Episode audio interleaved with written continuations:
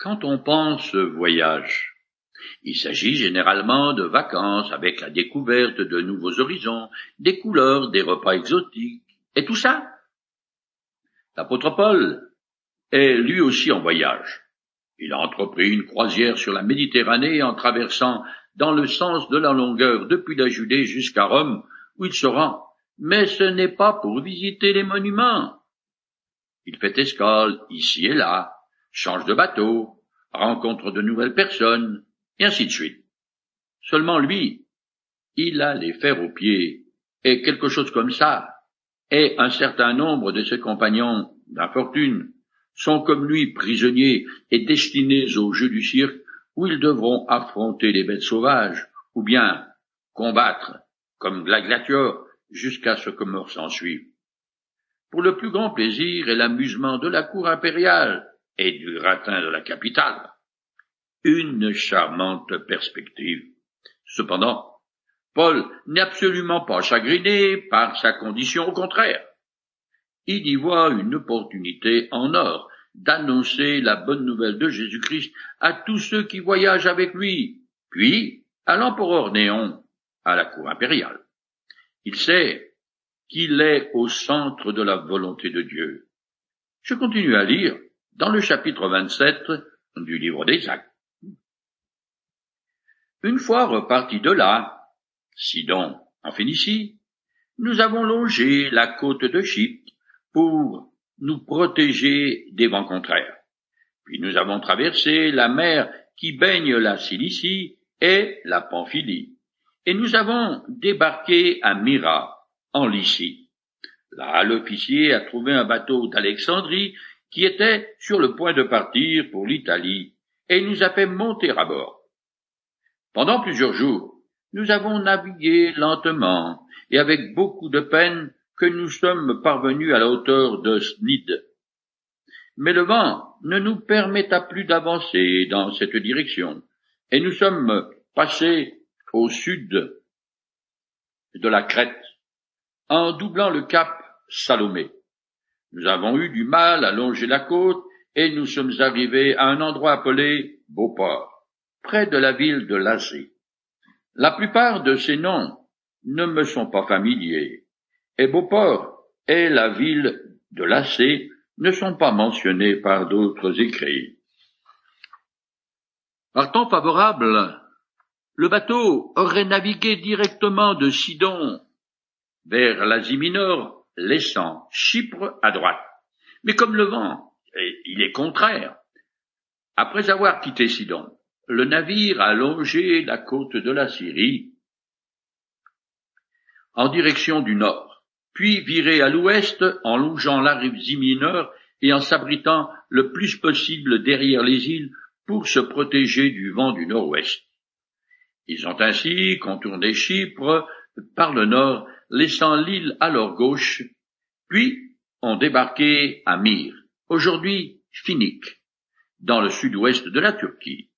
De là, ils ont trouvé un navire venant d'Égypte, un pays qui à cette époque est considéré comme le grenier de Rome, et qui transportait du blé vers l'Italie. Au premier siècle, les céréaliers étaient des navires énormes, puisque celui-ci a pu prendre à son bord 276 passagers, ce qui est précisé plus loin. Luc met bien en évidence la difficulté de naviguer d'est en ouest contre les vents dominants. Le bateau a continué aussi jusque le long de la côte de l'Asie mineure avec grande peine, puisqu'il lui a fallu plusieurs jours pour couvrir 250 kilomètres qui les rapprochèrent du port de Snid à l'extrême sud-ouest de l'actuelle Turquie. Ils ont alors viré de bord et pris la direction sud-ouest jusqu'à l'île de Crète, qu'ils ont contourné par le sud à l'abri de ces hautes montagnes, puis ils ont débarqué dans une petite rade de l'île. Je continue. Beaucoup de temps s'était écoulé ainsi, et la navigation devenait dangereuse car l'époque du grand jeûne d'automne était déjà passée. Alors Paul leur a donné cet avertissement. Mes amis, je considère que, si nous continuons notre voyage, non seulement la cargaison et le bateau subiront de grands dommages, mais nous-mêmes, nous risquerions notre vie. Mais l'officier romain se fiait plus à l'opinion du pilote et du patron du bateau qu'aux paroles de Paul. De plus, comme le port ne contenait pas à un hivernage, la majorité a décidé d'en repartir pour gagner si possible Phénix, un port de Crète orienté vers le sud-ouest et le nord-ouest, et d'y passer l'hiver. Le grand jeûne d'automne correspond au Yom Kippour, le grand jour des expiations, où le grand prêtre offre un sacrifice pour tous les péchés du peuple oubliés pendant l'année écoulée. Il a lieu le 10 du mois de Tishri, c'est-à-dire au début octobre après l'équinoxe d'automne. D'après Luc, l'arrière-saison est passée et l'hiver approche.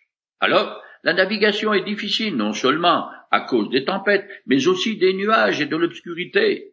À cette époque, les marins ne connaissent pas la boussole. Ils ont besoin de repères qu'ils doivent voir, comme le soleil et les étoiles pour naviguer.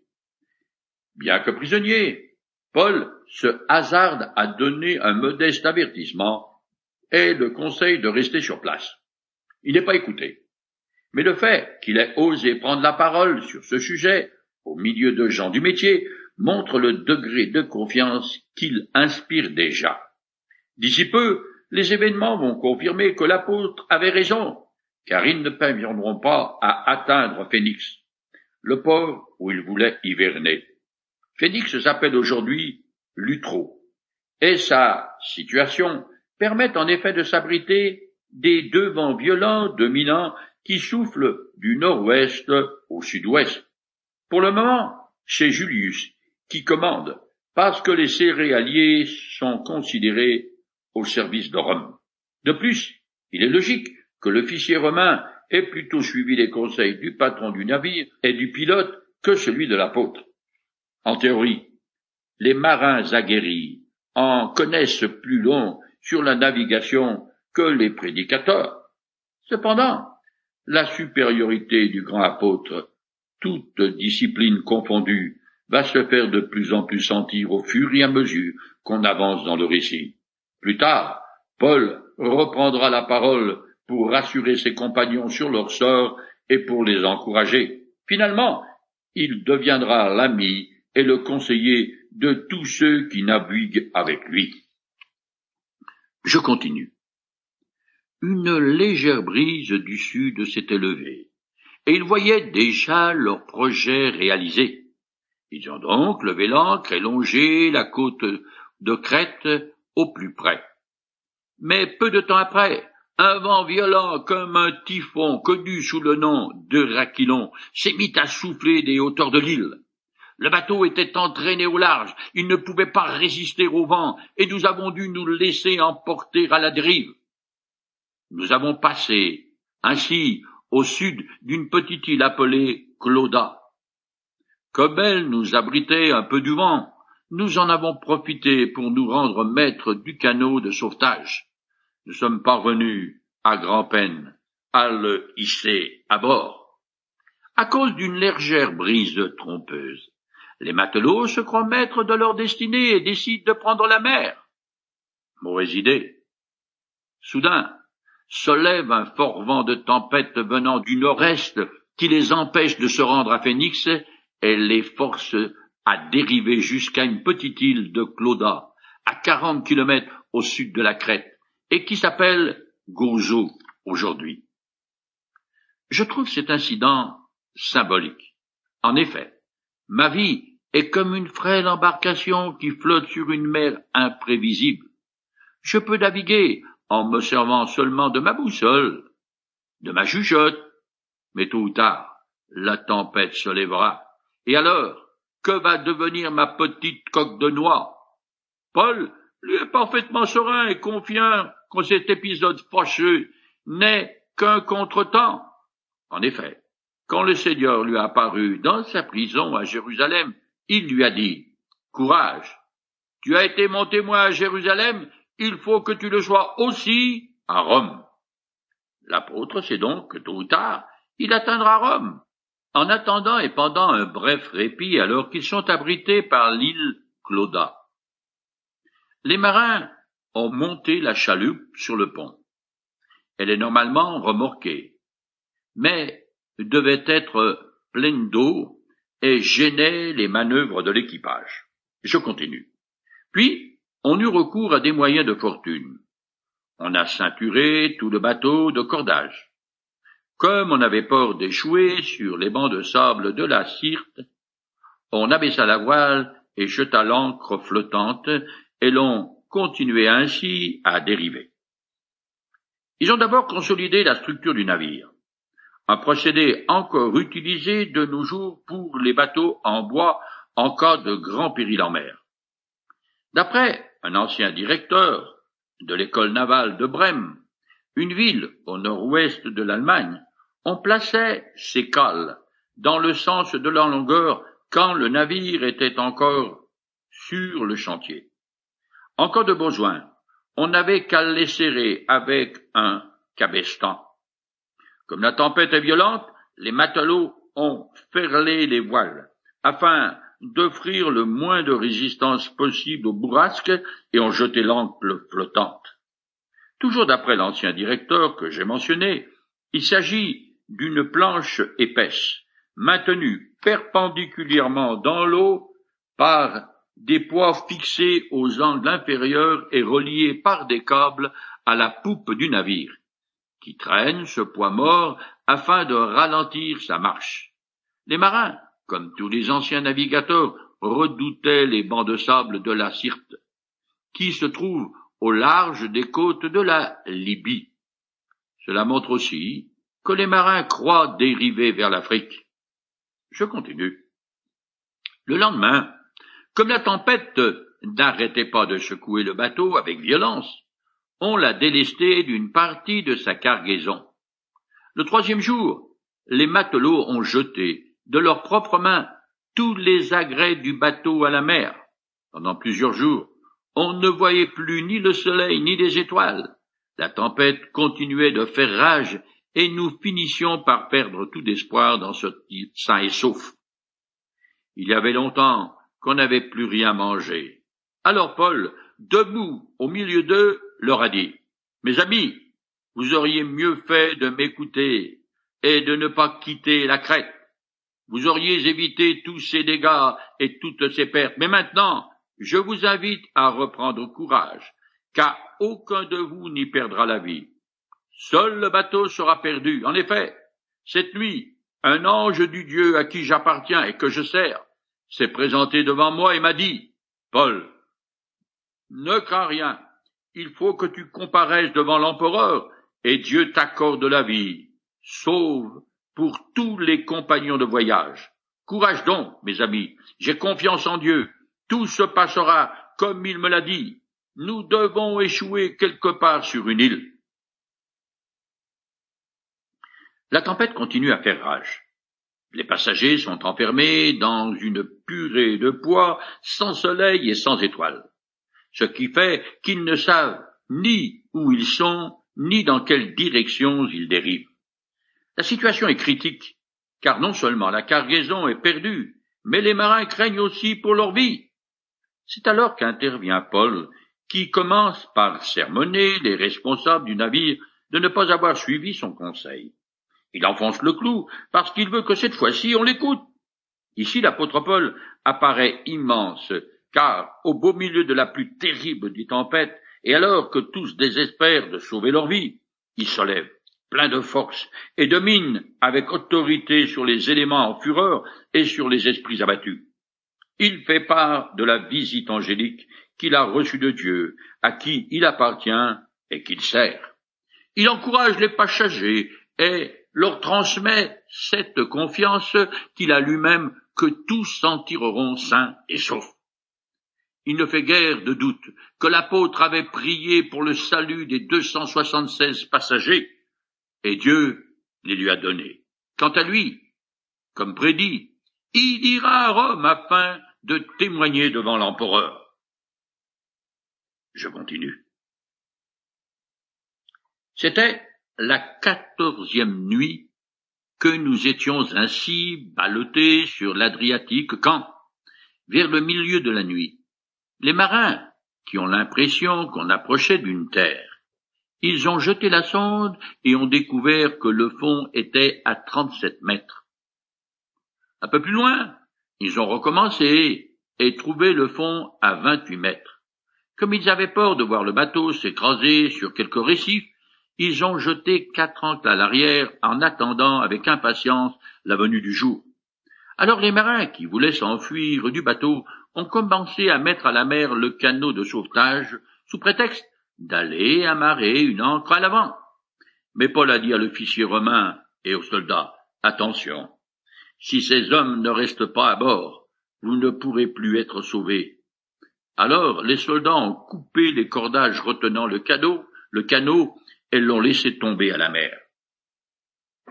Quatorze jours et nuits de tempête depuis leur départ de Beauport sur l'île de Crète. Quelle épreuve. Ils ont d'abord été poussés vers le sud-ouest, puis le vent a dû tourner au sud-est. Ils ont aussi parcouru un peu plus de cinq cent mille marins, soit environ neuf cent cinquante kilomètres. À cette époque, l'Adriatique désigne le bassin méditerranéen entre l'Italie et la Grèce, l'île de Malte et la Crète. En pleine nuit, les marins entendent un bruit qui leur est familier, celui des vagues se brisant sur les récifs. Ne pouvant rien voir, ils ne peuvent guider le navire, alors ils l'immobilisent au milieu des flots au moyen de quatre ancres. Les membres de l'équipage, sachant le navire perdu, se concernent en douce et décident de sauver leur peau. Et tant pis pour les autres. C'est la vie. Mais de toute évidence, le Saint-Esprit révèle à l'apôtre ce qui se trame. Il avertit l'officier qui lui fait maintenant confiance et adieu la chaloupe. En effet, l'expérience de ces marins est nécessaire pour faire naviguer le navire à l'approche du rivage. Tous ceux qui sont à bord ne peuvent désormais compter que sur le Dieu de Paul. Pour leur salut, la promesse de Dieu que tous survivront et la nécessité de la présence des matelots sur le bateau montrent avec brio que la souveraineté de Dieu renferme en elle-même la responsabilité de l'homme. Et comment ces deux composantes fonctionnent de concert? Je continue. En attendant que le jour paraisse, Paul a encouragé tout le monde à manger. Voilà quatorze jours, leur dit-il, que vous êtes dans l'attente, sans rien prendre à manger. Je vous encourage donc vivement à prendre de la nourriture maintenant. Vous en avez besoin pour vous tirer de là. Encore une fois, croyez-moi, aucun de vous ne perdra un cheveu de sa tête. Après avoir ainsi parlé, il a pris du pain, il a remercié Dieu devant tous, puis il a rompu le pain et a commencé à manger. Alors tous les autres ont repris courage et se sont aussi mis à manger. Paul a pris les opérations en main continue.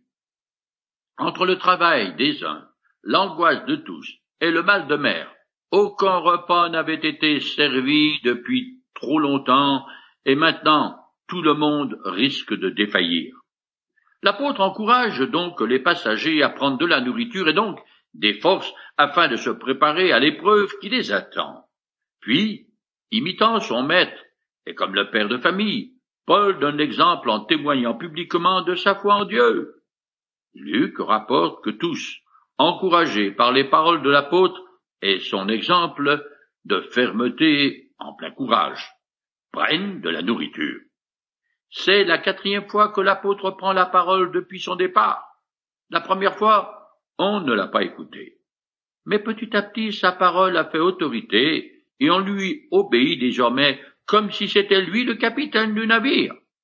Quel exemple de l'influence que peut exercer un homme animé de l'Esprit de Dieu. Et qui sait combien de ces hommes ont fait confiance au Seigneur et ainsi reçu la vie éternelle grâce au témoignage de l'apôtre. Je continue. Nous étions en tout deux cent soixante-seize personnes à bord. Une fois rassasiés, ils ont continué à délester le bateau en jetant le reste des provisions de blé à la mer. Mais lorsque le jour était venu, aucun des membres de l'équipage ne reconnaissait l'endroit. Il entrevoyait seulement au fond d'une baie une plage de sable. Ils ont alors décidé d'y faire échouer le bateau. Si c'était possible. Les matelots ont coupé les câbles des ancres qu'ils ont abandonnés à la mer. En même temps, ils ont délié les courroies de deux grandes rames servant de gouvernail et hissèrent la voile de misaine au mât d'Artimon. Ils ont tout jeté par-dessus bord afin d'alléger le navire au maximum, de manière à pouvoir naviguer en eau peu profonde. Quand le bateau était ancré côté poupe, c'est-à-dire l'arrière du navire, les rames servant de gouvernail étaient immobilisées hors de l'eau afin qu'elles ne se prennent pas dans les cordages des ancres. Maintenant, elles sont détachées pour pouvoir naviguer. C'est un peu compliqué tout ça, et j'en conviens. Je finis le chapitre 27. Ils avaient mis le cap sur la plage quand le bateau a touché un banc de sable battu des deux côtés par la mer et s'y est échoué. L'avant s'est enfoncé dans le sol, s'immobilisant définitivement, tandis que l'arrière commençait à se disloquer sous la violence des vagues. Les soldats avaient l'intention de tuer tous les prisonniers, de peur de voir s'échapper à la nage. Mais l'officier désirait sauver Paul et les a empêchés d'exécuter leur projet. Il a donné ordre à ceux qui savaient nager de sauter à l'eau les premiers pour gagner la terre ferme. Les autres suivraient en s'agrippant à des planches ou à des épaves du bateau. C'est ainsi que tous sont arrivés sains et saufs sur le rivage. C'est l'agonie du navire. Tout le monde est obligé de le quitter. Mais les prisonniers risquent de s'échapper en disparaissant dans la nature.